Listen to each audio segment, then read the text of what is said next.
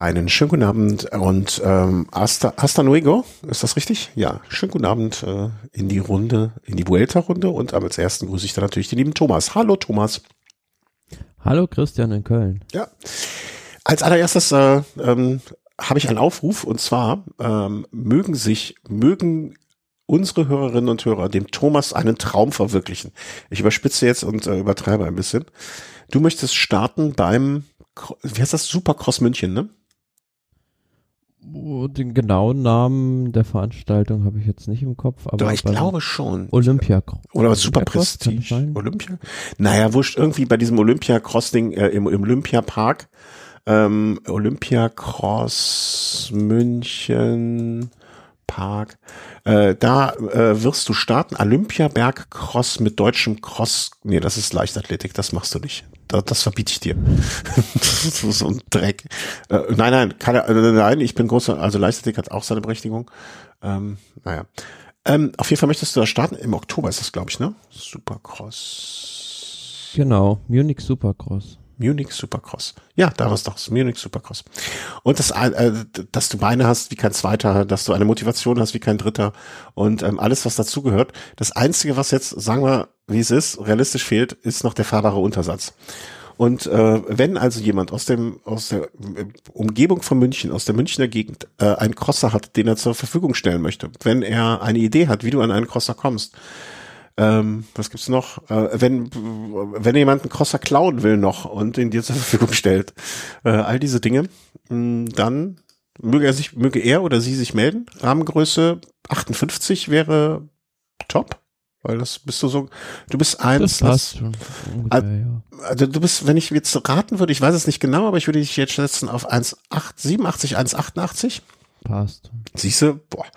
Und ähm, ja, du bräuchtest ein Rad, 28. bis 29.10. Ich kann, ich lege meine Hand dafür ins Feuer, dass der Thomas mit Sachen sehr pfleglich umgeht. Also wirklich ohne, äh, ich würde ihm meine Räder immer alle ohne Bedenken geben. Ähm, mehr Fehlt ich nur das fahrerische Können dafür. ja, nein, nein, nein, jetzt stell da nicht mal nicht unter den Scheffel. Die Dinger, die du hochgekommen, also hoch kommst du da überall. Klar, bei den Abfahrten, ne, da, da, aber ich kenne die Strecke nicht. Das, da will ich jetzt gar nicht. Ich kenne sie ja schon. Also beziehungsweise, ähm, ich denke mal, das ist ähnlich wie bei der Cross-Deutschen Meisterschaft Letztes Jahr, ne? letzten Jahr. Ja. Mhm. Also es war, hat mir gefallen. Ja. Würdest du, es gibt ja dann allgemeines Munich Supercross, da gibt's auch mehrere, mehrere äh, Wertungen, ne?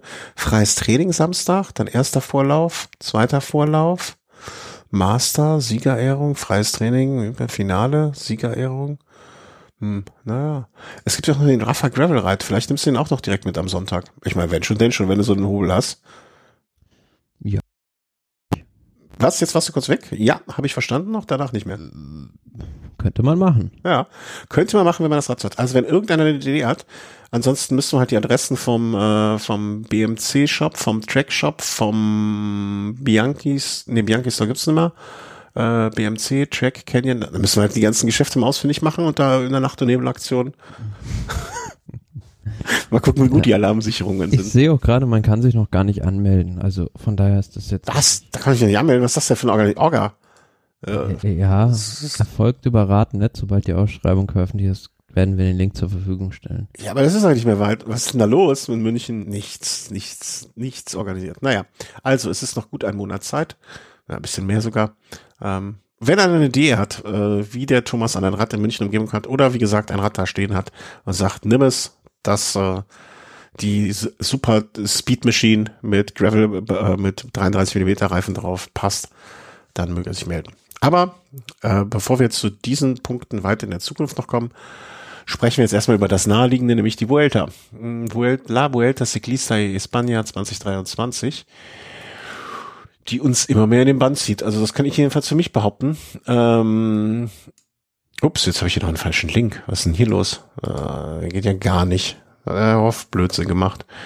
Wir wollten über Etappe, wir sind stehen geblieben bei Etappe 4, wenn ich es richtig erinnere. Ähm, Ja, ich bin mir nicht mehr genau sicher. Hatten wir die vier schon besprochen? Ja, bin ich eigentlich genau. sehr, sehr sicher äh, nach Tarragona. Ähm, dieses nicht ganz so schöne Städtchen. Ähm, vielleicht Zwischenstand, ne? Äh, zum Zeitpunkt der vierten Etappe war Evenepoel vor Mas Martin, Lenny Martinez von Team Groupama FDJ Vingegaard, Vlasov und so weiter und so fort. Ähm, es, es, es, es war dann so, dass die Gesamtklassementfahrer so langsam sich nach, ich, ich finde immer so durchtröpfeln, ne? Dann kommt hier mal wieder einer hoch, hier mal wieder einer hoch.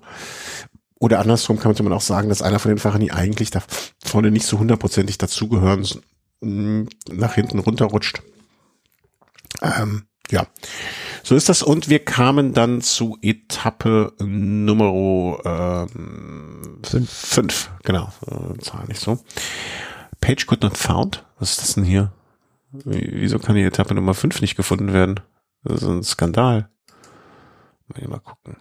Hä? Ja, auf jeden Fall war das ähm, ja, ja, schieß mal los. die Etappe, wo wir vorher überlegt haben, ob vielleicht nicht doch die Ausreißer da gute Chancen haben mit diesem Zweitkategorieberg. Ähm, um ehrlich zu sein, sah es dann auf dem Profil schwerer aus, als es letztlich mhm. war. Äh, zwar zwölf Kilometer bergan, aber dann mit vier Prozent und die Ausreißergruppe war jetzt dann auch nicht, ja, sag ich mal, so stark, als dass da nicht hätten die Sprinterteams die wieder einholen mhm. können. Ähm, es kam am Ende zu einem Massensprint. Ähm, Caden Groves holt seinen zweiten Etappensieg und ich glaube, wenn er da Unterstützung gehabt hätte, hätte sogar Filippo Ganna den Massensprint gewonnen. Ja, also er war ja ein bisschen oder ist ein bisschen vom Tech, äh, Pech, Pech, vom Tech gebeutelt, äh, vom Pech gebeutelt. Ähm, ne, er hatte ja schon einen Fahrer zu dem Zeitpunkt, hatte er glaube ich schon verloren. Ähm, ja, Laurens de Plus, der war Laurens schon Plus. der ersten Etappe mit dem Hüften. genau. Ne, und er ist so ein bisschen Einzelkämpfer und hat wahrscheinlich auch das heutige Zeitfahren schon, äh, wir nehmen auf am Dienstagabend, das heutige Zeitfahren so ein bisschen ersehnt, weil das war mit der Sicherheit ganz der Wahrscheinlichkeit so sein Zwischenziel oder sein Hauptziel. Ähm, weil, ja, ja, über die, über die Kapitänsrolle dort oder ob es wirklich überhaupt einen Kapitän gibt, äh, wie man damit arbeitet, das ähm, ist ja noch ein bisschen unklar oder war es zumindest auch bei dem, zu dem Zeitpunkt unklar. Da wird man wohl auf Etappensiege gehen müssen. Und ja, da äh, war es knapp, aber war es knapp, aber hat nicht gereicht. um es so zu sagen. Äh, für Evenepoel, ja, ich will nicht sagen das Problem, aber hatte sich dann halt so herausgestellt, ähm, dass er das Trikot nicht abgeben konnte. Ne? Also dass äh, der hat an dem Tag, ich muss ja kurz hier, glaube ich, den Ton ausmachen. Ähm, der hat dann am Tag dann nicht die Möglichkeit, sein Trikot abzugeben.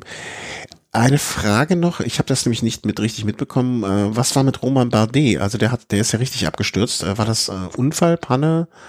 Oder weißt du das? Hm, weiß ich gar nicht genau. Ich meine, die wurde ähm, eine hintere Gruppe durch einen Sturz aufgehalten, bin mir aber nicht hm. mehr sicher. Also da sind ja einige in der Gesamtwertung zurückgefallen, beziehungsweise bitter war natürlich der Tag auch für das Team Jaco Alula, die mit Dunbar und den Kapitän und Zahner einen wichtigen Fahrer verloren haben. Mhm.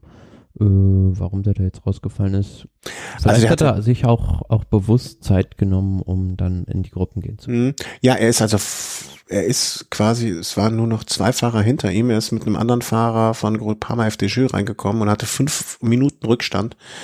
Das klingt für mich ein bisschen so nach äh, Panne oder irgendein technisches Problem und dann, wie du sagst, ne, das so nach dem Motto, okay, wenn mir das jetzt schon passiert, dann nutze ich das wenigstens, ähm, hol das Positive raus, nämlich ich hole mir, hol mir viel Rückstand, was jetzt erstmal nicht positiv klingt, aber ähm, ja, sorg so dafür, dass ich in Gruppen keine Gefahr bin und äh, kann dann auf Etappensiege gehen, was ja von vornherein auch äh, das ausgegebene Ziel von seinem Team war oder für ihn, vom Team für ihn ausgegebenen Ziel war.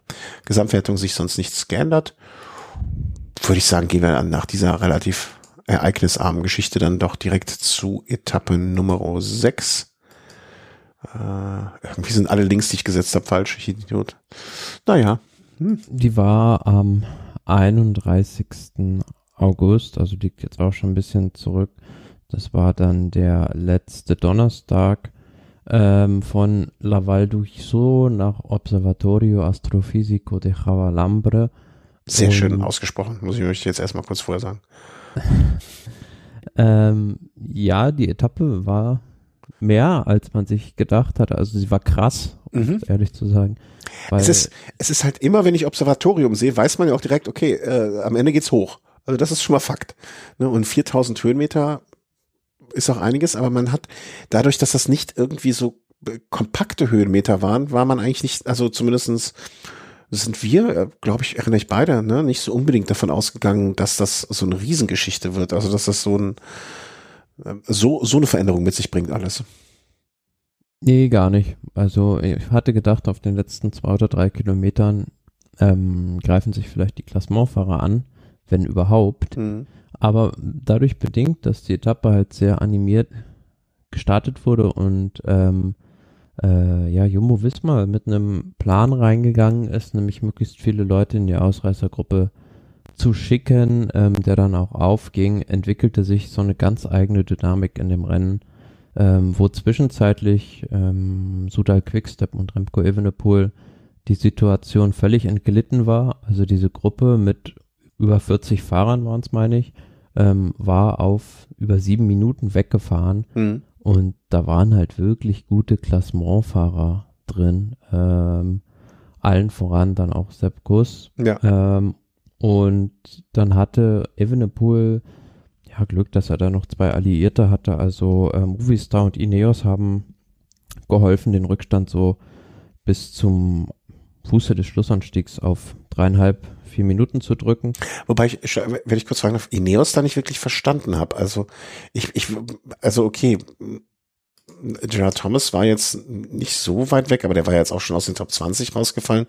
Was für, ein, was für einen Auftrag hatten die oder was haben die, was für eine Mission haben die da verfolgt? Meinst Eben genau das. Die haben halt noch gehofft, dass sie irgendwo noch irgendwann was wahrscheinlich in der Gesamtwertung ausrichten können. Oder sie haben einfach, mhm. sind so gefahren, wie sie es sonst oft machen, einfach ähm, ja, fahren ohne, oh, selbst wenn sie niemanden haben, der gewinnen kann. Ah. Ja, okay. Äh, fand ich ein bisschen erstaunlich, obwohl ich ja Sympathien für das Team habe. Das hat passt, also habe ich nicht ganz so, habe ich nicht gesehen, warum das passiert. Aber naja, wenn sie nur so fahren können, dann ist es ja okay. Ähm, von den anderen Teams war ja natürlich eindeutig. Aber also Kuss vorne, ähm, das, das äh, ja, das war schon so ein Ding, wo man sich dachte, was ist denn jetzt los? Also wollen sie jetzt die drei Grand Touren mit drei Fahrern, verschiedenen Fahrern auch noch gewinnen? Ja, auf der anderen Seite musst du natürlich sagen, dass du niemals als Suda Quickstep eine Gruppe mit 40 Fahrern wegfahren nee, lassen darfst. Ja. Das äh, war ja ein ziemlich krasser Fehler, würde ich sagen. Ähm, war es Fehler oder ja. was? Also war es Fehler oder was auch Unvermögen? Also war, war naja, was heißt, was heißt Unvermögen? Also beziehungsweise auf der anderen Seite hast du natürlich auch nicht viel Chancen, wenn eine Gruppe mit 40 Fahrern wegfährt, die sich dann einig ist. Da kannst du nur ja. im Feld wirklich äh, Vollgas über einen Kilometer sprinten, um das Loch gleich zuzufahren. Ansonsten hast du da auch wenig Chancen. Beziehungsweise in der Gruppe war es ja so, dass da ja mehrere Mannschaften, also Jumbo, die hatten, meine ich, vier Fahrer in der Gruppe, wo sich dann äh, alle aufgeopfert haben für Sepp Kuss dann mhm. auch. Also die sind dann wirklich vollgefahren. Groupama hatte auch großes Interesse, war auch mit mehreren Leuten da, sind auch vollgefahren. Also sieht man dann auch selten, dass sich so eine große Gruppe in der Form, dass die so gut zusammenarbeiten. Mhm. Ähm, ja, das war, trug noch dazu bei. Ja, aber warum nicht? Also, ne, äh, kann ja auch mal klappen und da hat es geklappt. Und ähm, ja, das brachte uns dann am Ende äh, dazu, also ne, diese Gruppe wurde dann dezimiert, dezimiert, also es sind immer mal weniger geworden, immer weniger geworden. Und ähm, ja, am Ende ist hier wieder einer rausgefallen. Ähm, da, aber am Ende war es dann so, dass äh, Sepp Kuss sich äh, absetzen konnte äh, und dann fast eine halbe Minute noch rausgeholt hat auf den zweiten und das Ding abgeschossen hat. Und das war wirklich für mich so, äh, wo soll das noch hinführen? Also was, was, was passiert jetzt noch? Also äh, abends beim, beim Tischtennisturnier gewinnt noch der Jumbo äh, das Tischtennisturnier oder was? Wo wollen die hin? Also mehr geht, langsam kann man ja nur sagen, mehr geht ja kaum. Naja, ist jetzt natürlich dann noch eine weitere Option, die man hat, um ähm, einen Fahrer wie Remco Evenepoel unter Druck zu setzen. Jetzt hat man nicht nur zwei, sondern gleich drei Leute, die im Klassement potenziell gefährlich sind und ähm, erstaunlich ist natürlich bei Sepp Kuss, dass der jetzt schon den Giro und die Tour gefahren hat hm. und bei der Vuelta noch so gut ist oder gefühlt sogar noch besser ist als bei den ersten beiden. Auf der anderen Seite. Darf ich kurz, darf ich kurz, darf ich kurz stoppen? Entschuldigung, ich unterbreche dich wirklich ungern, weil, weil du meistens eh mehr, mehr Recht, mehr Recht hast als ich. ist er so viel besser oder kann er jetzt einfach mal fahren? Vielleicht hätte er bei den anderen Touren ja auch schon besser fahren können oder oder oder ähm, hätte man ihm die Chance gegeben, rauszufahren, ähm, hätte mehr mehr leisten können. Mm, äh, das ist schwierig jetzt, zu sagen. Genau, weil, genau, das, weil das er hatte, sagen, ne? Weiß man nicht. Er, ja, er hatte die Chance nicht. Auf der anderen Seite, wenn er es äh, gedurft hätte, sagen wir mal so, dann wäre er jetzt wahrscheinlich nicht auf diesem Niveau, weil, das wollte ich gerade anführen, okay. ähm, zu seinen Gunsten. Er hatte natürlich nur bestimmte Tage, an denen er gefragt war. Er hatte mhm. auch Tage, an denen konnte er sich ein bisschen zurücklehnen und ja, jetzt nicht ins Gruppetto gehen, aber doch äh, musste dann nicht seine maximale Leistungsfähigkeit abrufen. Und von daher ist es dann doch schon in gewisser Weise eher noch vorstellbar, dass jetzt jemand nach dem Giro und der Tour auch die Vuelta auf diesem Niveau bestreitet. Was natürlich jetzt dann für ihn neu ist, dass er jetzt diesen Druck auch hat, dass er jetzt jeden Tag mhm. dann ähm, diese Leistung abrufen muss. Also du meinst im Prinzip müsste man es eher auch so sehen, er hat jetzt nicht die, natürlich ist er Giro und äh, Tour de France gefahren, aber von den, äh, wie viele Etappen, Etappen sind es denn dann eigentlich? 21, 20 ähm, waren es in Wirklichkeit, wenn man es genau nimmt, nur nehmen wir mal die zwei Zeitfahren raus, jeweils die, ne, also von den 40 Etappen waren es eigentlich nur 30 Einsatztage oder 28 Einsatztage im Grunde genommen. Ne, und das ist deswegen vielleicht auch jetzt für ihn auch möglich ist, sowas zu leisten. Ja, würde ich jetzt äh, also ich unterschreiben.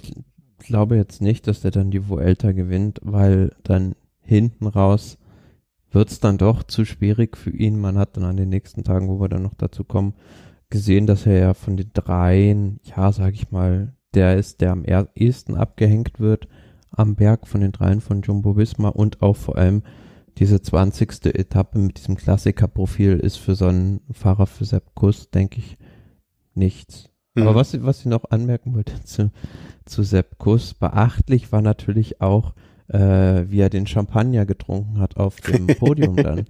Ich meine, irgendwo gelesen zu haben, in einem Interview hat er gesagt, dass er leicht benommen irgendwie vom Podium gegangen ist. das äh, das wäre wär bei mir wahrscheinlich schon alleine von der Kohlensäure wäre ich leicht benommen.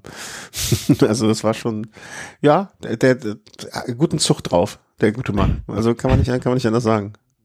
Auf der anderen Seite wirft es dann natürlich kein gutes Licht auf ein Team wie Jumbo Visma, die äh, vor oder war es während der Tour de France ähm, über Groupama gelästert haben, dass die Bier während der Tour de France trinken und dann äh, haut er sich da eine halbe Flasche Shampoos rein.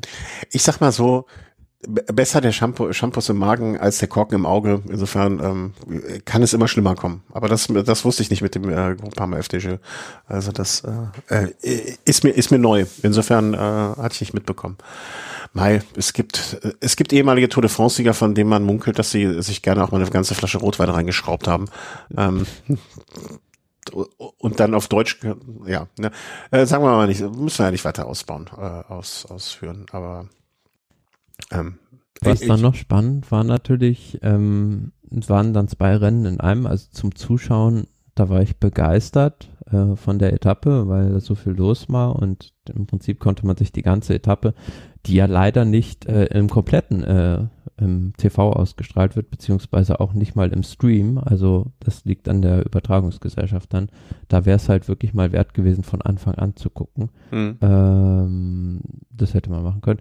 Äh, waren dann zwei Rennen im einen, also vorne, wie gesagt, dieses Rennen oder sogar drei in einem. Es war das Rennen um den Etappensieg, dann war es das Rennen ums rote Trikot, was dann Lenny Martinez knapp mit acht Sekunden übernommen hat ähm, vor Sepp Kuss und dann das Rennen um das Gesamtklassement, wo es bemerkenswert war, dass äh, Remco Evenepoel da bei dem ersten Angriff schon von Primus Roglic, ähm, sag mal, hinten rausgeflogen ist. Mhm.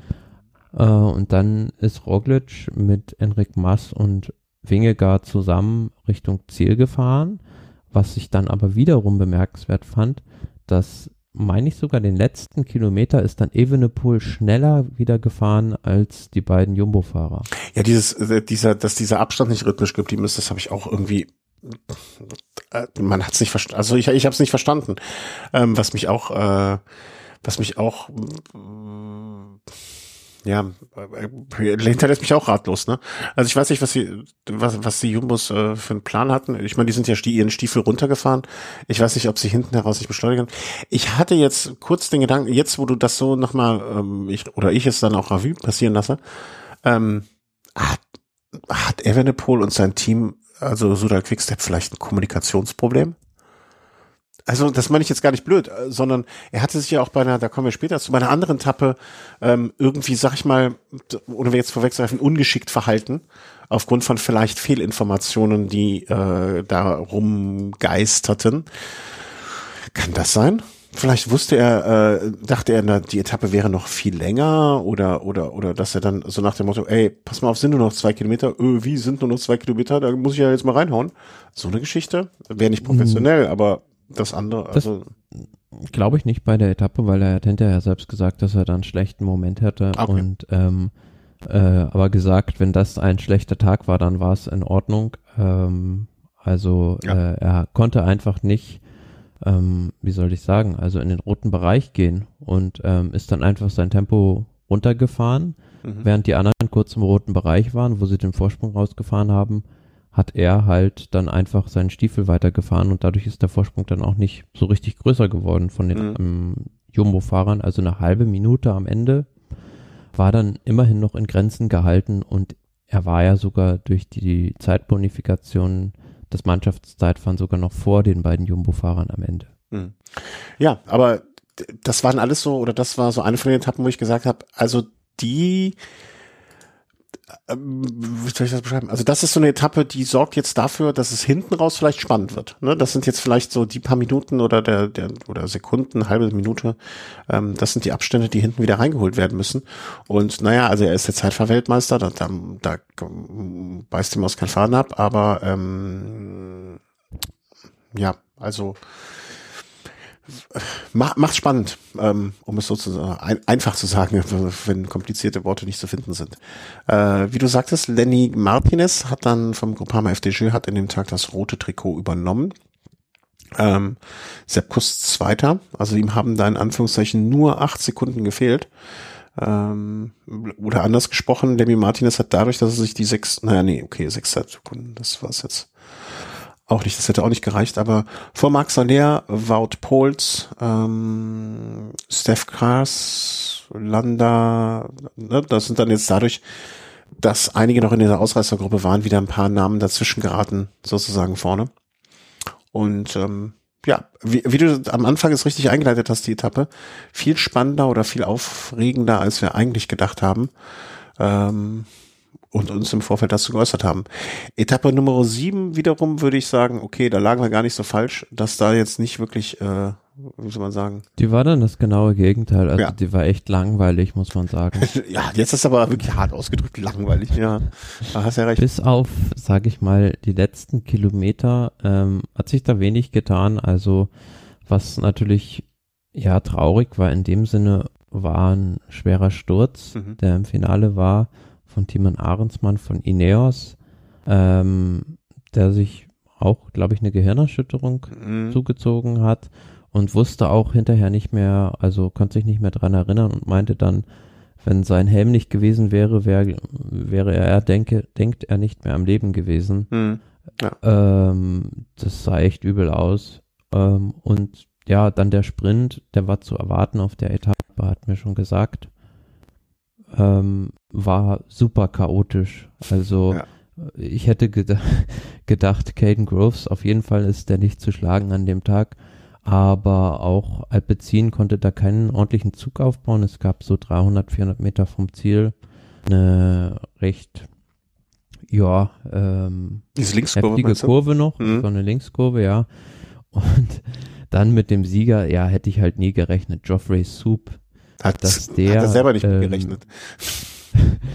nee, vor allem, dass dieses Team bei einer Grand Tour eine Etappe gewinnt, Total Energies, ähm, die ja eher so ein bisschen als, ja, sag ich mal, ähm, nicht so erfolgsverwöhnt sind. Ähm, und er dann mit 35 Jahren jetzt nochmal sozusagen größter Erfolg seiner Karriere ähm, nach dem, ja, letzte Sieg war, meine ich, ein Etappensieg bei der Tropis, Tropikal Amisa Bongo, also so einem Rennen in Afrika, ähm, wo er auch die Gesamtwertung geholt hat. Ähm, von Sagen wir so, er ist schon lange dabei und ähm, das hat er wahrscheinlich, er hat übrigens da auch zweimal äh, die zwei, nee, Sec, zweimal Second Stage, Zweiter geworden bei dieser Bongo Tour. Er scheint dieses Jahr einfach gut drauf zu sein für seine Verhältnisse. Und ähm, ja, also er hat das Aber beste Jahr seiner Karriere.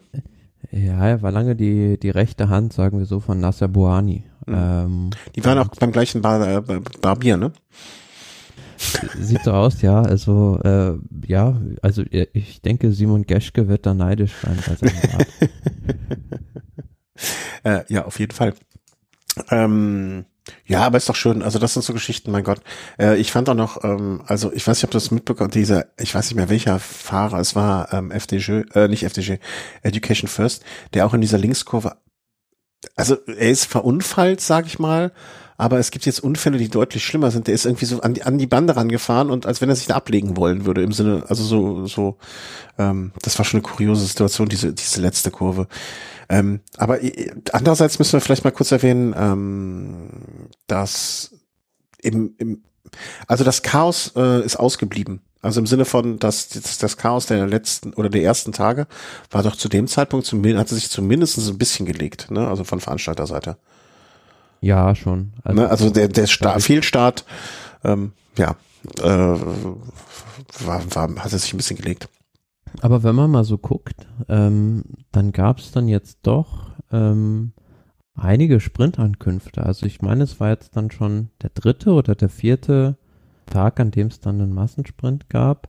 Und von daher wird sich da mancher Sprinter vielleicht doch noch im Nachhinein ärgern, dass er nicht bei der Vuelta am Start mhm. war, weil so leicht kommst du als Sprinter halt nicht nochmal an Etappensiege. Nee, das glaube ich auch. Also man könnte böse sein und sagen, wenn, wenn Jeffrey Soup äh, da eine Etappe holt, dann hätte das auch, äh, dann hätte ein Peter Sagan es noch geschafft oder ein äh, Mark Cavendish, wenn er gesund gewesen wäre. Das, glaube ich, kann man so stehen lassen. Ähm, ja, diese langweilige Etappe äh, überspringen wir dann auch einfach. Ähm, in der Gesamtwertung hat sich da auch nicht wirklich was getan. Ähm, insofern machen wir einen Haken dran und gehen direkt weiter zu Etappe Nummer 8, ähm, die dann schon wieder etwas, ja, wie soll man sagen, ereignisreicher war ähm, als die Etappe davor. Ja, das war ja. keine Bergankunft, sondern. Wir sind vielleicht, vielleicht sollten wir das nochmal einordnen. Das war dann der, Moment, heute fünfte. Samstag. Äh, Samstag, ja, hab ich richtig, okay, ja, genau, der Samstag. Ja, also es ging da an, ins Hinterland von Alicante, sagen wir mal so ganz grob, ja. ähm, nach Choret de Cati. Das ist so ähm, ein steiler Berg, äh, rund vier Kilometer mit fast zwölf Prozent mittlerer Steigung und danach noch eine kurze Abfahrt. Ähm, Im Prinzip kann man sich das so vorstellen wie zwei oder dreimal die Mürde wie nacheinander. Mhm. Ähm, so war dieser Berg ungefähr, war eine Ausreißergruppe weggefahren, die dann aber am Fuße dieses Berges eingeholt wurde und dann war Klassement-Rennen und Jumbo hat es dann probiert, Sepp Kuss vorne rauszuschicken. Ähm, davon hat sich aber Evenepoel nicht locken lassen. Ich finde, er hat es an dem Tag ja so gut, also sehr gut gemacht, muss mhm. man sagen. Ähm, er ist einfach, hatte noch ein, zwei Leute bis zum Fuße des Berges und ist dann einfach so ein hohes Tempo gefahren, dass keiner mehr von den Jumbo-Fahrern attackieren konnte, beziehungsweise Sepp Kuss, der es dann gemacht hat, der wurde eingeholt und Zwischenzeitlich hing der dann, war der kurz sogar leicht abgehängt. Mhm. Also mhm.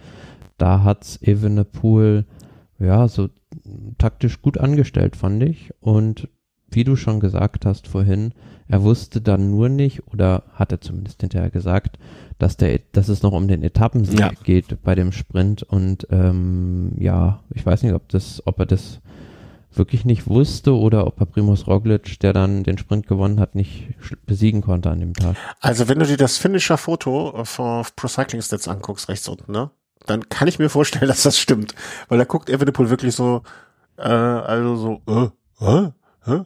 Ja. also das ist dem Bild. Ich würde dieser Geschichte fast Glauben schenken. Und e- Evenepoel hat ja bis jetzt, ich würde nicht, also ich stehe ihm ja relativ neutral gegenüber. Und er hat ein bisschen schon an Sympathien gewonnen durch diese Ansagen nach dem äh, Mannschaftszeitfahren, von denen, wo er noch mit als Bester durchkam, aber trotzdem die Ansagen da gemacht hat. Er nimmt ja kein Blatt vor dem Mund und ich glaube, dass da auch ähm, so ein bisschen das Herz auf der Zunge liegt. Und wenn er das so sagt, also es ist ja fast peinlicher, zu sagen, ey, ich hab's nicht besser also das ist ja eine Peinlichkeit, die er dazu gibt mit, äh, wir hatten keine Info, ich dachte, da wären noch Leute vorne. Ähm, ähm, ich ich finde es fast peinlicher zu sagen, ey Leute, der Roglic war heute einfach diese zehn Meter besser als ich. Ähm, war ein guter Tag. Ich habe nur vier Sekunden verloren, morgen attackiere ich wieder. Das finde ich so eine klassische Aussage, die du machen kannst. Aber zu sagen, äh, mein Funk, ich war nicht informiert, also ich hätte eigentlich gekonnt, aber äh, so, nee, sorry. Das finde ich was pein. Äh, ja, also ich glaube schon, dass das stimmte. Ja. ja. also mag jeder glauben, was er will. Ja, ja, ja, natürlich, natürlich. Ähm, was ich interessant fand oder was ich ähm, bei der Etappe so rausnehmen möchte, es, es war für mich so diese Top 10, die da vorne vorgefahren sind. Vielleicht sagen wir nochmal die Top 11, also Mikel Landa, naja, gut, also vielleicht auch nicht, Wout Puls, nu, ja. Aber die Top 8 bis Marc Soler, das waren auch wirklich dann die Top 8, behaupte ich jetzt. Da hat niemand gefehlt, der bei dieser Rundfahrt eine Rolle spielen wird.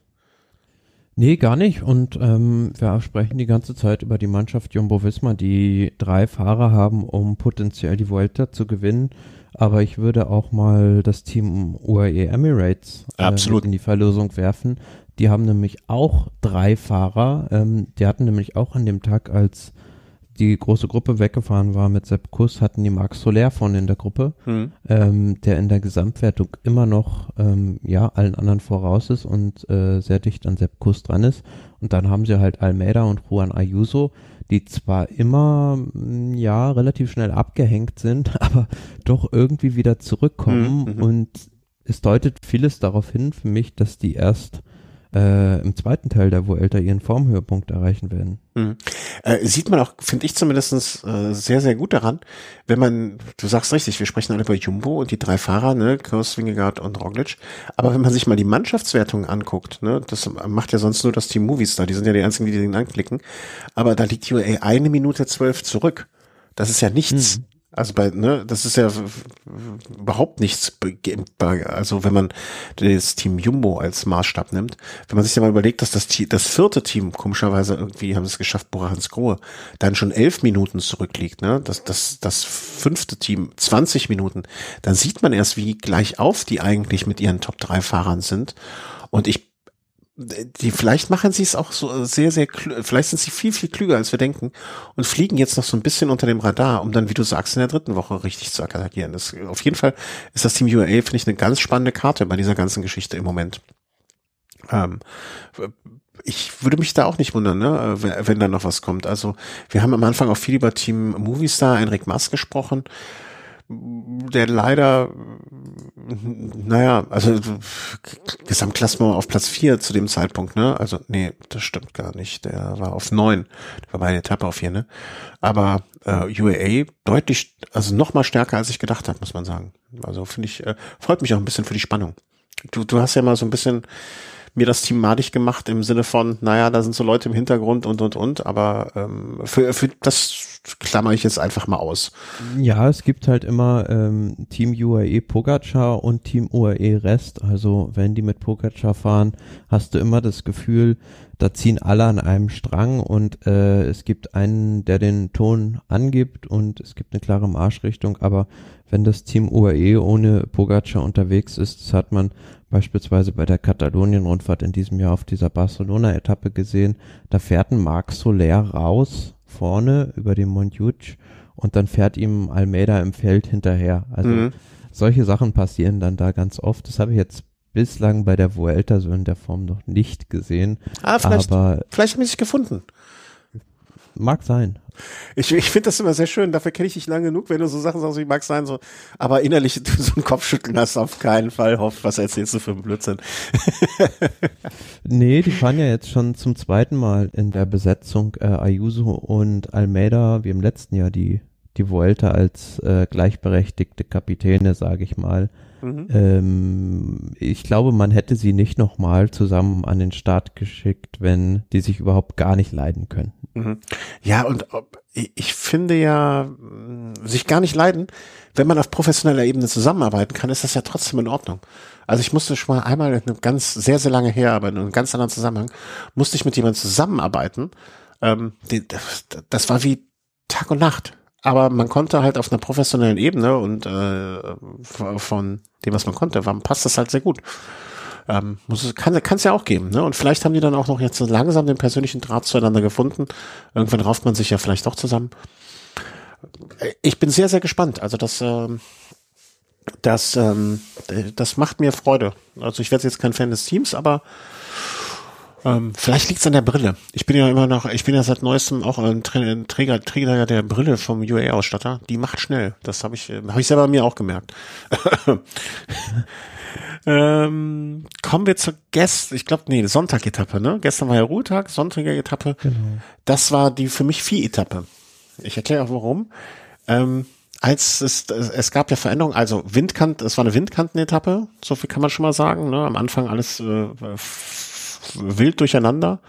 Irgendwann setzt sich dann vorne auch eine, ähm, eine Gruppe ab und die war auch mit so sieben, neun Fahrer ungefähr, kann das sein? Hatte ich das, ich ja. das richtig auch? Ne, hinten gab es dann immer wieder Windkante und ähm, du, Durcheinander. Und dann irgendwann, ich, ich will dich mal ein bisschen entlasten, weil bei der Etappe habe ich einige, ein paar Sachen gesehen, hm, kam es dann dazu, dass die Jury sich entschlossen hat, den, also die Zeiten, nicht das Ziel, sondern nur die Zeitnahme nach vorne zu verlegen. Ich kann mich nicht erinnern, dass es sowas schon mal gab. Also jetzt bei der mm. Bergankunft, ne? Also bei jetzt so, ne, bei, bei normalen Etappen ja, aber bei der Bergankunft? Ja, ganz generell muss man ja sagen, also ich bin ja ein Fan davon, wenn man was für die Sicherheit der Fahrer macht. Ja. Aber ähm, auf der Etappe war das für mich blinder Aktionismus, weil ja. wenn ich jetzt dann ähm, die Zeiten für die Klassementfahrer Wann war das? 2,5 Kilometer vom Ziel oder so. 2,1, ähm, glaube ich, ja. Aber ja, wurde, wurden die dann genommen. Aber vorne die Ausreißer müssen ganz regulär um den Etappensieg äh, sprinten. Dann heißt es ja, sage ich den Ausreißern, eure Sicherheit ist mir nicht so viel wert wie die der Klassementfahrer. Also ich mache sozusagen zwei Schubladen von Fahrern auf oder mhm. stecke manche Fahrer in eine Schublade oder stelle manche über über andere.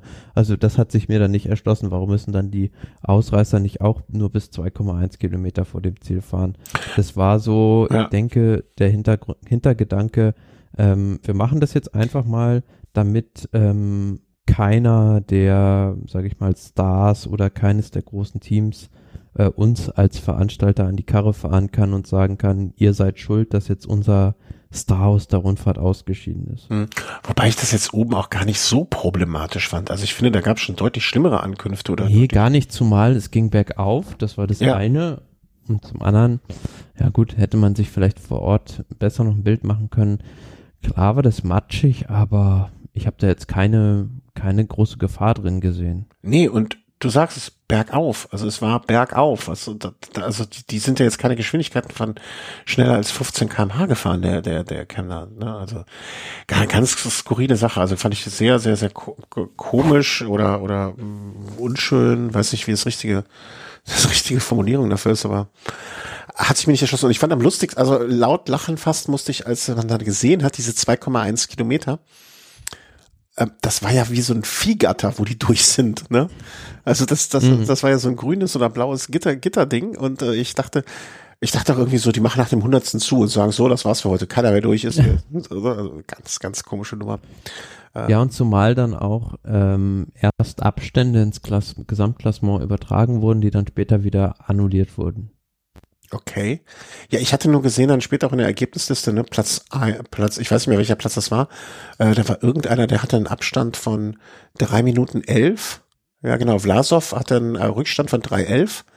Äh, ja. Und Mass, der war quasi drei, hatte einen Abstand von drei Minuten sechzehn, war aber vor Vlasov platziert? Naja, weil er einfach früher ins Ziel gefahren ist. Der hat dem Vlasov einfach vier Minuten, vier Sekunden wieder abgenommen oder fünf Eben, Sekunden. deswegen ist es ja so verwirrend, weil die dann halt einfach ja weiter gerollt sind, sag ich mal, und ja. ähm, ohne ohne Bedeutung ins Ziel gefahren sind, aber die Zeiten, es wurden halt eingefroren bei Kilometer 2,1 vor dem Ziel und da war halt Vlasov, meine ich, mit Almeida zusammen, die sind ähm, zwei oder drei Sekunden oder fünf Sekunden waren es dann am Ende vor den anderen Favoriten reingekommen, ähm, die von Primus Roglic dann angeführt wurden und hinter Roglic gab es zunächst einen Zeitabstand zu Evenepoel und Enric Mas, der wurde aber später wieder gestrichen. Hm, ja, alles sehr, sehr kurios.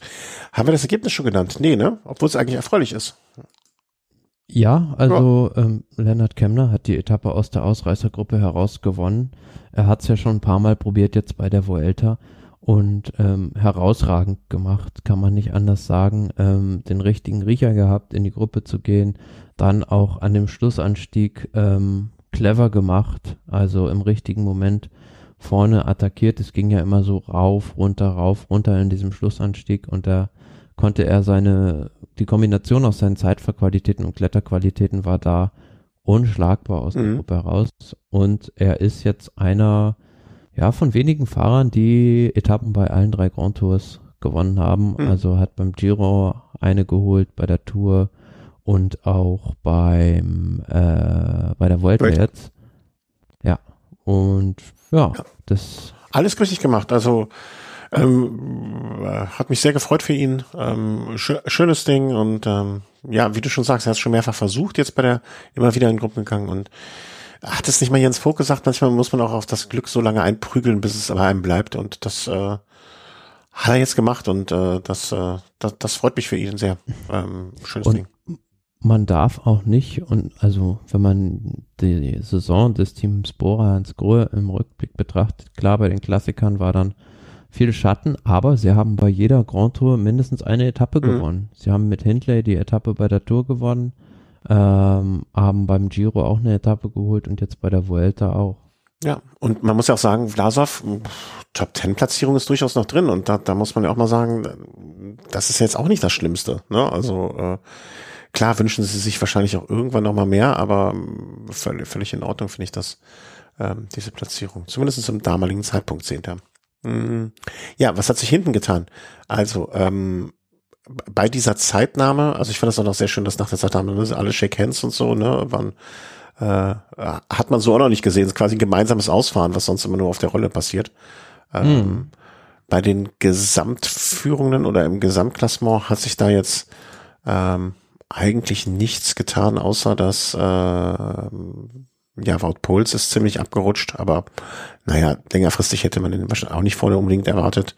Und ansonsten ähm, Sepp Kuss weiter vor Marc Soler, ähm, vor Lenny Martinez, Evenepoel, Landa, Landa irgendwie auch komisch da vorne zu sehen. Also freut mich für ihn, aber irgendwie äh, weiß man nicht so gehört war, er Da war er halt in der Ausreißergruppe an dem Tag, wo die große Gruppe weggefahren ist, ja.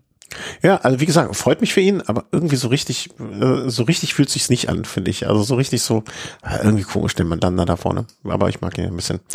Ähm, Roglic, Schwingard, äh, Enric Mas, Ayuso, Almeida, De La Cruz und äh, nennen wir Vlasov noch.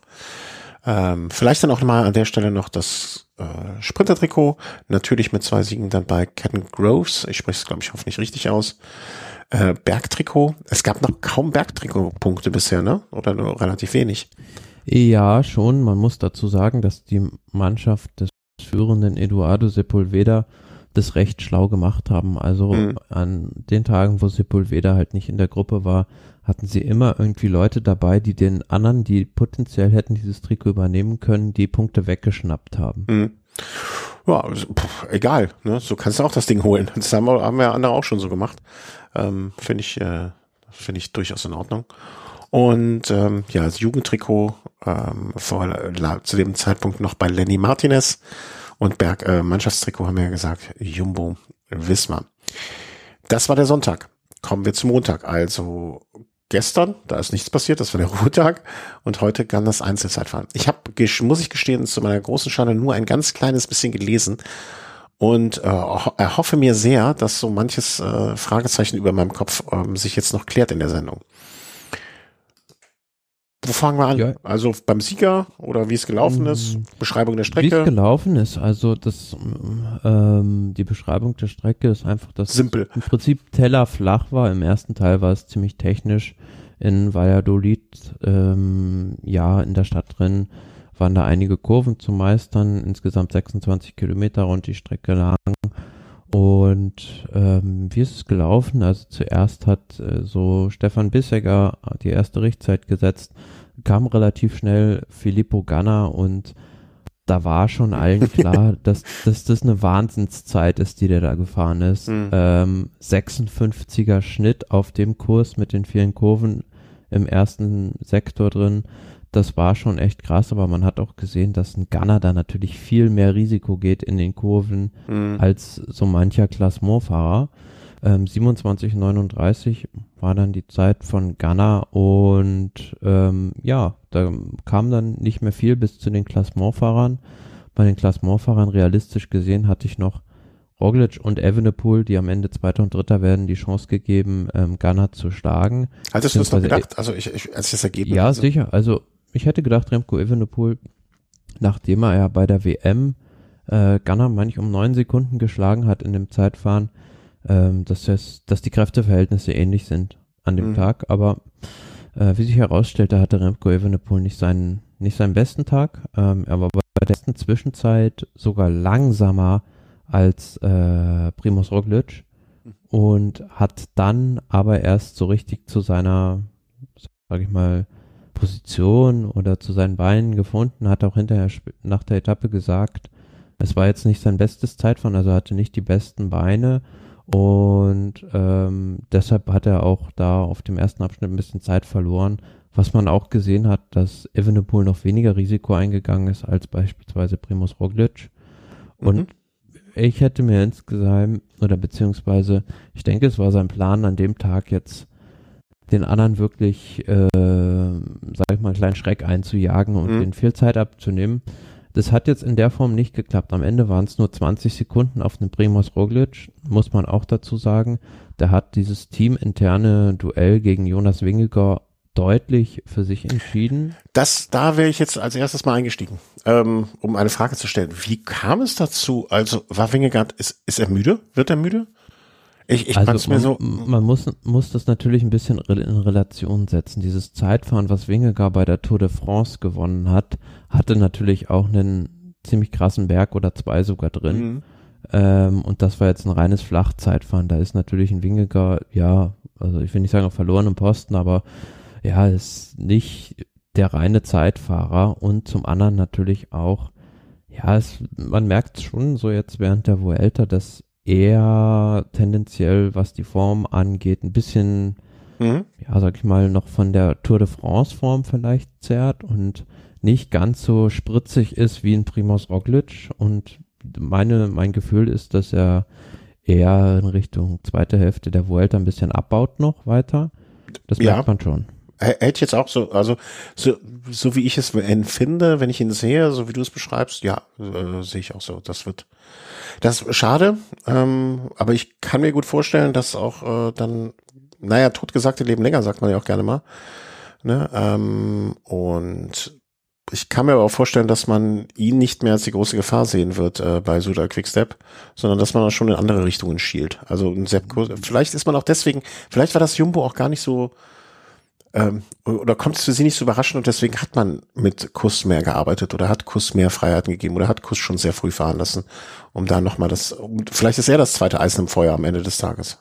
Das werden wir, glaube ich, Ja, vielleicht, aber auf der anderen Seite kannst du natürlich einen Wingegaard nicht fahren lassen. Er hat 1,13 nur Rückstand jetzt auf Evenepoel. mhm. Ähm, der Abstand passt zumindest so einigermaßen für Evenepoel. Aber dass er jetzt dann nur, was sind es, ähm, 35 Sekunden auf Primus Roglic hat, ist, sage ich mal, mit den Etappen, die noch kommen, äh, ein bisschen wenig. Und gerade die nächste Überraschung des Zeitfahrens fand ich war so ein bisschen Sepp Kuss. Also da haben Mhm. viele den schon abgeschrieben vor dem Zeitfahren und hat sich dann doch besser geschlagen, als man dachte. Verliert nur eine Minute 29, 1,13 zu Remco Evenepoel sind es dann am Ende. Da hätten, hätte ich so mit zwei Minuten gerechnet, dass er die verliert. Gut, jetzt hat er da viel Vorsprung noch, hat ein bisschen was auf Marc Soler eingebüßt, der auch ein super Zeitfahren gefahren ist. Also es gab wenige Leute, die ja wirklich so ein, also da völlig außer Rang und Traktanten gefallen sind. Klar, so ein Mann wie Landa an dem Tag Ja. hat einiges an Zeit verloren. Ein Ultebrooks beispielsweise hat auch Ich viel Zeit verloren. Guck gerade, wer hier im Gesamtklassement wirklich richtig ab, aber so richtig abgestürzt. Es ist keiner, also Ist die, keiner, ne? Es, es waren alle auf einem guten Niveau, sage ich mal. Auch die Mannschaft UAE hat sich mit allen dreien das recht gut geschlagen. Ähm, Ayuso, Soler und Almeida, alle drei in den Top Ten. Vlasov hat mich sehr positiv überrascht. Ähm, Fünfter in dem Zeitfahren mit nur 52 Sekunden Rückstand. Äh, ja, also von daher war das Es sehr ist- ausgeglichenes Zeitfahren. Also wenn man sich anschaut, wenn man so die Gesamtwertung sich jetzt nach diesem Zeitfahren anschaut, ne, und dann so guckt, es ist jeder, also es sieht ein bisschen, sieht schon fast lustig aus, ne? Es ist jeder, wie gesagt, Michelanda ist sechs Plätze abgestürzt. Das ist aber der größte Absturz überhaupt von allen. Und es sind auch alle immer nur so um einen Platz, um zwei Plätze, um drei Plätze nach vorne. Ähm, Also es ist jeder irgendwo da gefahren, wo er sich einzuordnen hat. Oder einzuordnen ist im Moment aufgrund der Gesamtwertung. Das ist schon cool. So, werde ich, werde ich mir nochmal bei einem Einzelzeitfahren von der Tour und vom Giro angucken, ob das da genauso war. Oder ob da die Sprünge dann doch nochmal größer sind. Also ich ähm, meine, mich erinnern zu können, bei diesem Giro-Zeitfahren, das war eines der ausgeglichensten Zeitfahren, äh, sage ich mal, der letzten Jahre bei einer Grand Tour. Also da ging es dann wirklich im Sekundenbereich zwischen den Klassementfahrern. Bei der Tour war es jetzt, meine ich, recht deut eindeutig für äh, Wingegaard. Und ähm, ja, was natürlich, wer natürlich noch so ein bisschen abgefallen ist wieder an dem Tag, aber er war vorher auch noch mal gestürzt. Am Wochenende war das, meine ich, Garen Thomas. Ähm, Äh, der, der- hatte jetzt dann heute wieder Pech, nämlich zwischendurch noch einen Platten an seiner Maschine und hat dann zwei Minuten am Ende auf Ghana verloren. ja, das ist, äh, also das ist, ich, ich hatte mich so auf, ich musste, als ich das gelesen habe, äh, direkt an ähm, Ron Dennis denken. Der auch bei seinem letzten Zeitfahren Platten hatte. Und wenn nicht, dass das jetzt das letzte Zeitfahren Gerard Thomas ist und er hatte auch einen Platten, äh, entsteht da ein neuer Fluch. Huhu. Ähm, das war direkt meine, mein Gedanke. Ja, Mhm. tat mir auch unfassbar leid äh, für ihn, ähm, den sympathischen Waliser, äh, dass der da ja einfach Pech gehabt hat. Anders kannst du nicht sagen, was was soll man sonst zum Platten sagen. Ähm, ja, aber ansonsten alle gut durchgekommen, alle äh, wahrscheinlich mit ihren Leistungen mehr oder minder zufrieden. Ähm, äh, da, wo sie eigentlich sind, klar, Evenepoel hätte wahrscheinlich auch gerne gewonnen, aber kann man so lassen. Ähm, Gesamtklassement mit Abständen jetzt, äh, da wir ja dann heute den, die Zensur hier haben. Seppkus auf Platz eins, äh, 26 Sekunden dahinter Marc Soler auf Platz zwei, eine Minute neun hinter Seppkus Remco Evenepoel. Das ist also das derzeitige Podium. Primus Roglic 1,36 mit einem Abstand, vielleicht sollten wir das an der Stelle auch erwähnen, von 25 Sekunden hinter Remco Evenepoel. Äh, Lenny Martinez äh, von Groupama FDJ 202. Äh, Joey Almeida vom Team UAA 216. Jonas Wingegaard heute ein bisschen Abstand eingefangen, 2,22, was dann wiederum auch bedeutet, dass es äh, 1,11, nee, 1,13, 1,13 auf Roglic sind. Äh, nee, Quatsch, auf Evenepoel Evenepoel. um da auch mal so die Abstände dann. Ähm, Ayuso auf 2,25, Platz 8, Enric Mass, Platz 9, 2,50 und Vlasov mit 3,14. Ähm, auch Gesamtwertung äh, der Teams, vielleicht mal kurz nochmal, da ist UAE sogar noch näher rangekommen auf Jumbo. Also der Abstand hat sich geringert, verringert, 57 Sekunden nur. Ich hätte nicht gedacht, dass ich irgendwann mal die Teamswertung so spannend finde, aber vielleicht wird das, vielleicht wird das das spannendste Teamwertungsrennen seit langem, wenn, Ja. wenn die drei sich weiter alle vorne rumtummeln. Obwohl, Mit Sicherheit. glaubst du, dass, glaubst du, dass diese sechs Fahrer alle so gesund und, und ohne Sturz und, und sicher und ohne Einbruch durchkommen? Das wäre auch mal was, ne? Also da hat man ja so auch Mm. Äh, selten gesehen. Wenn ich dich heute fragen müsste, wer gewinnt den Giro? Wenn, äh, Giro sage ich schon, die Vuelta. Wie wird denn heute deine Antwort aus, ausfallen im Vergleich zu vor dem, äh, vor der Vuelta? Ich bleib bei meinem Tipp, Primus Roglic, ähm, Hm. dass der gewinnt, weil der macht jetzt ähnlich wie beim Giro den Eindruck, dass er am Anfang vielleicht noch nicht voll bei 100 Prozent war und jetzt dann ähm, derjenige ist, der, sage ich mal, am wenigsten abbaut oder den frischesten Eindruck von diesen Klassementfahrern macht. Ähm, Remco Evenepoel, hätte ich gesagt, wäre in einem anderen Team. Aber ich glaube einfach, dass äh, ihm diese Freitagsetappe, die wird er nicht äh, in den vorderen Positionen des Gesamtklassements über, überleben. Mhm. Ja, ich glaube, also mittlerweile meinte Maria Wingegaard, äh, da sehe ich auch mich nicht auf der Gewinnerseite mit dem Tipp im Moment. Äh, vielleicht hat er auch nur eine schwache Phase. Würde mich freuen, wenn er nochmal wieder, er ist ja nicht weg, ne? Aber wenn er wiederkommt oder ähm, die in ihn gesetzten Erwartungen meinerseits dann doch erfüllen könnte. Wenn nicht, ah, völlig in Ordnung. Ähm, also da würde ich jetzt von abreißen. Ich bin aber auch noch, in, ich, ich, ich weiß es nicht, ich weiß es nicht. Ich tue mich wirklich schwer. Ähm, Remco hast du ja vorher gesagt, ne, das Hochgebirge ist nicht so seins, seine Mannschaft ist nicht seins, die beiden Argumente. Also das mit dem Hochgebirge hat noch nicht gegriffen, die Situation war noch nicht da, deswegen kann das durchaus sein, äh, dass, dass du da richtig liegst. Er macht für mich einen sehr kontrollierten Eindruck. Ähm, Roglic ist wie immer für mich komplettes Buch mit sieben Siegeln, undurchsichtig. Ähm, ich kann ihn, kann ihn einfach nicht lesen. Sepp Kuss fände ich spannend, aber dafür ist der Abstand mittlerweile zu gering. Also, ne, das, das sind ja nur noch äh, eine Minute, das wird nix, das wird nix. Ich, ich hoffe, Maß auch nicht so, also sehr, sehr unauffällig. Ich hoffe, dass er so in der letzten Woche irgendwie seinen Peak gesetzt hat und da rauskommen wird. Ich find's verdammt schwer. Also im Moment ist Roglic so der, der sicherste Tipp, ne? Ähm, also ich glaube, die ersten zwei, Kuss und Marc Soler, die werden da mit Sicherheit noch rausfliegen. Ja. Ähm, weil ich bei beiden damit rechne, dass sie an einem Tag richtig viel Zeit bekommen. Und dann hast du ja im Prinzip schon Evenepoel vor Roglic, Lenny Martinez, glaube ich auch nicht, dass der da vorne drin mhm. bleibt. Dann und dann Almeida. Und dann ist nur die Frage im Prinzip, wer von den beiden UAE-Fahrern, sage ich mal, der stärkere noch ist. Ayuso und Almeida? Ja. ja also einer von den beiden, denke ich, wird das Podium dann komplettieren. Äh, kann alles passieren. Kann aber auch noch alles anders sein. ja, ich bin gespannt. Also es, es, ist auf jeden Fall eine spannende Rundfahrt äh, von dem, was sie uns bietet. Gucken wir kurz mal auf die nächsten Etappen. Ich muss mal ja. hier La Vuelta aufmachen. La Vuelta. Da, da, da. Also morgen ist dann die elfte Etappe am Mittwoch. Lerma nach La Laguna Negra. Ähm, ja, äh, es ist eine Bergankunft. Sagen wir mal so 163,2 Kilometer mit einem relativ langen Anlauf auf, ja, sage ich mal großer Höhe. Ähm, mhm. Also die fahren den ganzen Tag im Prinzip so um die 1000, 1200 Meter rum, also nicht so ganz richtig flach, ein bisschen wellig. Und dann dieser Schlussanstieg äh, 6,5 Kilometer mit 6,7 Prozent. Da, gut, da würde ich jetzt gleich sagen, wie wir neulich zu dieser Etappe gesagt haben, als diese große Gruppe weg war, äh, da wird sich bis auf die letzten drei, vier Kilometer nicht viel ereignen. Ja, aber damals lagen wir ja schon falsch. Also ich meine, das wäre so eine perfekte Situation für diese Fahrer zwischen Platz 15 und 8 oder so, um zumindest mal was zu versuchen.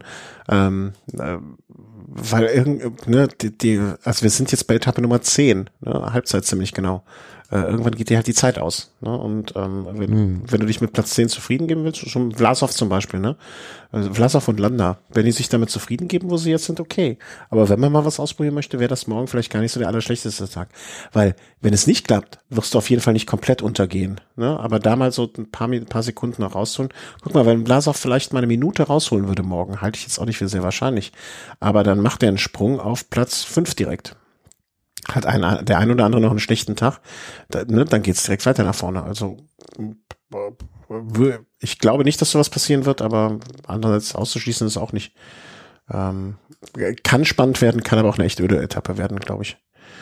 Äh, Mittwoch waren wir, dann Donnerstag. Ähm, ach, das ja, war diese Sprungschanzen-Etappe, ne? Ja, genau. So ein bisschen wie so eine Halfpipe. Ähm, ist, ja. denke ich, aber vielleicht sogar was für die Sprinter. Ja. Ähm, weil, ja gut, es geht bergab, also es ist schon mal schwierig, sich da irgendwie abzusetzen auf den ersten 25 Kilometern. Und ja, dann die Berge sind auch nicht so richtig schwierig. Also nee, ich kann mir schon vorstellen, dass da Alpecin das kontrolliert für Caden Groves. Das wird, äh, da bin ich mit, würde ich einiges darauf wetten, dass das eine Sprintetappe gibt. Guck mal, die ganze Etappe hat 800 Höhenmeter. Also das ist ja, Mhm. also das sieht jetzt auf dem Tableau, glaube ich, noch, noch mal schlimmer aus, als es dann in Wirklichkeit ist. Also die Etappe würden wir zwei ohne Probleme irgendwie locker durchfahren. Jetzt nicht mit den Profis mitfahren, ne, aber, aber pff, 800 Höhenmeter auf 150 Kilometer, also äh, da wird's, also du hättest da auch einen ordentlichen Schnitt, wenn du fahren würdest. Also, man, Mit Sicherheit. ja, und dann, äh, dann gilt's, dann ist Freitag, dann, dann wird's episch. Ja, am Freitag ist dann die Col de Tourmalet-Etappe ähm, mit vier Bergen insgesamt, zweimal Or-Kategorie, der Col d'Aubisque und der Col de Tourmalet zum Schluss. Ähm, zwischendrin, also am Anfang der Puerto de Portalet und der Col de Spantelis, ähm, dritte Kategorie, erste Kategorie. Ich glaube, da habe ich schon mehrmals gesagt, wird Jumbo Visma versuchen, die Vuelta zu entscheiden mit Mhm. ihrer numerischen Überlegenheit. Also kann mir auch vorstellen, dass die nicht bis zum Schlussanstieg zuwarten, Hm. um ähm, Remco Evenepoel anzugreifen, sondern es könnte so eine Doublette der Col du Granon Etappe von der Tour de France im letzten Jahr werden, wo sie am vorletzten Anstieg schon mit allen dreien versuchen, äh, wechselweise, wechselweise wegzufahren. Was ich da, äh, also ich mache jetzt ein ganz verrücktes, also so verrückt ist auch nicht, ne? Es ist immer noch Radsport, aber vielleicht opfern sie an dem Tag ähm, Sepp Kuss oder auch Wingegaard und sagen, okay, den ersten schießen wir schon beim Obisk weg. Ähm, den lassen wir da voll arbeiten. Und äh, dann sieht Wingegaard, bis dahin hat sich ja noch mal was getan. Ne? Das sind ja noch mal ein paar Tage gewesen. Man kann vielleicht besser mit den Fahrern sprechen, reinhören, wer wo wie. Ähm, und entweder Kuss oder Wingegaard wird geopfert und dann wird von Anfang an, also schon am Obisk, mächtig attackiert. Spätestens dann am dem Span Spandau Balletberg, wie heißt der Col de Spandelet? Ähm, Mandeles. genau, spätestens da. Und ähm, ja, da wollen sie es dann wissen. Da, da, also, äh, an, an dem die einzige, ich, ich glaube, dass das Klügste, was äh, Evenepoel an dem Tag äh, machen kann, ist sich relativ zurückhalten und hoffen, dass sich UAE und Jumbo da bekriegen und äh, selber versuchen, irgendwie sich da so durchzumogeln. Mogeln. Eben, das könnte so seine, äh, seine, das sein, woraus er profitiert, wenn sich wirklich äh, UAE verantwortlich dafür fühlt, ähm, Jumbo nachzufahren. Naja, Aber müssen, müssen irgendwann, ne? Also ihr Anspruch kann ja auch nicht sein. Aber hattest du das nicht gesagt, dass UAE unbedingt dieses Jahr Mansch hier, ne, die UCI Gesamtwertung Mannschaft irgendwie gewinnen will? Ja, aber sind ja auf Kurs. Also Ja, äh, absolut. Ähm, Und wie? bislang ist es natürlich immer so bei dieser Vuelta, dass äh, alle nur, nur erstmal schauen, was macht Jumbo und danach richten wir dann unsere, unsere Taktik aus und ähm, UAE guckt auch so ein bisschen immer auf Evenepoel, was macht der und äh, schicken den immer eher in die Verantwortung. Vielleicht ist es auch umgedreht, dass äh, Jumbo und Evenepoel sich so in den Haaren haben, dass dann am Ende ein UAE-Fahrer davon profitiert. Mhm. Ah, Auf jeden Fall äh, wird an dem Tag, muss die Festplatte angeworfen werden, um das Ganze zu dokumentieren und aufzunehmen. Das ist keine Frage. Das ist zwingend notwendig äh, in dem Moment. Ja, schade, dass die Etappe an einem Freitag ist, nicht an einem Samstag. Und ähm, weil der Tag danach, ähm, die Etappe ist fast noch schwerer, die Etappe 14, weil rein von den Bergen her zweimal Or-Kategorie, einmal erste Kategorie. Mhm. Ähm, man fährt dann wieder aus Frankreich raus nach äh, Spanien zurück, dann zu der Bergankunft Lara Belagua. Und ähm, ja, ich finde, nur der Anlauf ist halt flach, die ersten 50 Kilometer und dann ist die Etappe fast ebenso schwer. Mhm. Äh, ja, und vor allen Dingen, es macht es ja auch zusammen ähm, äh, die, die Schwierigkeit aus, ne? Also, dass man, das, man muss das ja vielleicht auch dann zusammen sehen, die fahren halt in 300, ich weiß nicht, wie viele Kilometer sind das erste? Die fahren, na okay, die Tourmalet-Etappe ist wenigstens nicht so lang, ne? Aber die fahren gut 290 Kilometer mit diesen Tausenden von Höhenmetern zusammen. Ähm, an zwei Tagen hinauf folgend, das, äh, das, die Dosis macht da auch das Gift, ne? Und ich finde, dass auch die Sonntagsetappe nicht so, also die hat jetzt kaum nicht so viele Höhenmeter, aber auch sehr wellig am Anfang und sehr, sehr, ähm, ähm, das, das kann, kann einem auch nochmal die Beine ziehen. Also ich weiß auch nicht, ob ein Evenepoel nicht äh, sich sagt, ich versuche jetzt den Freitag und den Samstag so mich irgendwie durchzuwursteln, ähm, damit ich dann am Sonntag vielleicht überraschend da was machen kann. Ja, wobei ich glaube, bei dieser letzte Anstieg, der ist zwar relativ nah am Ziel, aber sehr leicht. Mhm. Ähm, ja. Das ist nicht schwer genug, um deiner Mannschaft wegzufahren. Ja, wahrscheinlich schon. Wahrscheinlich hast du recht. Und dann ist schon wieder Ruhetag und dann können wir schon wieder aufnehmen. Ähm, also, vielleicht Knoten ins Taschentuch für Freitag und Samstag. Das sind die entscheidenden Etappen. Äh, Thomas glaubt Roglic vor Evenepoel, vor den dritten, vor einem UAE-Fahrer. Das äh, können wir jetzt so festhalten. Ich, äh, ich finde es schwieriger denn je, ähm, weil Roglic für mich immer noch so undurchschaubar ist in seinem Tun. Ähm, aber vielleicht hast du recht mit deiner Wehrsache. und Einschätzung. Okay. Ähm, sollen wir dem, dem Moment den Deckel drauf machen? Eigentlich schon, oder? Ja, denke, das äh, war jetzt ein relativ guter Rhythmus, äh, dass wir jetzt jede Etappe, äh, jede Woche einmal einen Abriss Ja. gemacht haben von dem Rennen. Genau. Und wenn irgendwas Aufregendes passiert, wenn am Tourmalet auf einmal äh, Lennart Kemner mit zehn Minuten gewinnt, dann gibt's eine extra Sendung. Das, äh, da, da könnt ihr euch drauf verlassen. Also wenn ich mich sehr alleine vors Mikrofon hier setze. In Ordnung. Thomas, dir vielen herzlichen Dank. Mögen mehrere Bewerber äh, bei dir eingehen, die dir ein 58er Crossrad mit 33er Bereifung für den Supercross schenken, äh, schicken, äh, zur Verfügung stellen, meine ich. Ähm, und möge der Rest der Hörerinnen und Hörer ähm, ganz viel Spaß haben bei der Vuelta, den haben wir. Und ähm, ja, gehabt euch wohl, passt auf euch auf und äh, schaut viel Radsport. Tschüss. Tschüss. Schatz, ich bin neu verliebt. Was?